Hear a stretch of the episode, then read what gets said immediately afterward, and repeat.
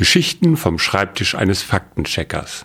Geodokumentar Tobias Hamelmann heute über Roboter, Zombies, Clowns und das kalte Gruseln. Aber fangen wir vorne an. Vielleicht kennen Sie ja das Uncanny Valley, das unheimliche Tal.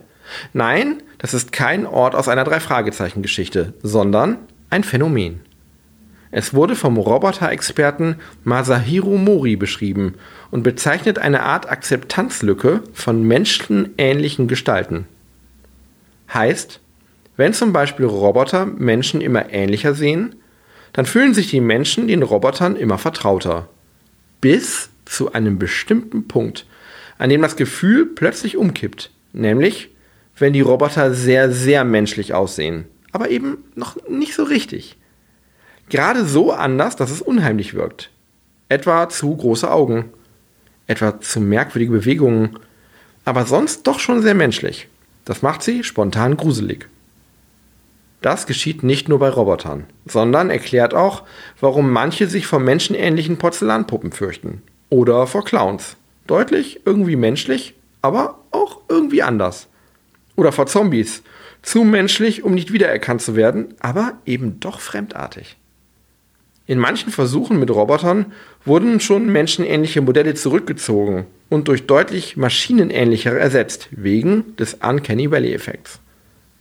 Forscher haben vor kurzem das Ganze sogar mit Gehirnscans untersucht. Sie haben Probanden mechanische Roboter, menschenähnliche Roboter und Menschen gezeigt, Hirnaktivitäten dabei beobachtet und ein paar Tests durchgeführt. Ergebnis? Das Uncanny Valley war deutlich zu erkennen. Offenbar gibt es Hirnregionen, die versuchen, eine klare Grenze zwischen Mensch und Nichtmensch zu ziehen, und andere, die daraus dann eine Sympathiebewertung machen. Nach den Ergebnissen ist es offenbar sehr unterschiedlich, wie tief das Uncanny Valley bei jedem von uns ausgeprägt ist und wann es anfängt, bergab zu gehen mit der Sympathie. Für die Robotiker ist das eine schlechte Nachricht, denn das bedeutet, den einen perfekt aussehenden Roboter, der maximal sympathisch, aber null abschreckend wirkt, den gibt es einfach nicht. Es ist wie immer, wenn es um Menschen geht, man muss auf einem schmalen Grat wandeln und kann es nicht jedem recht machen.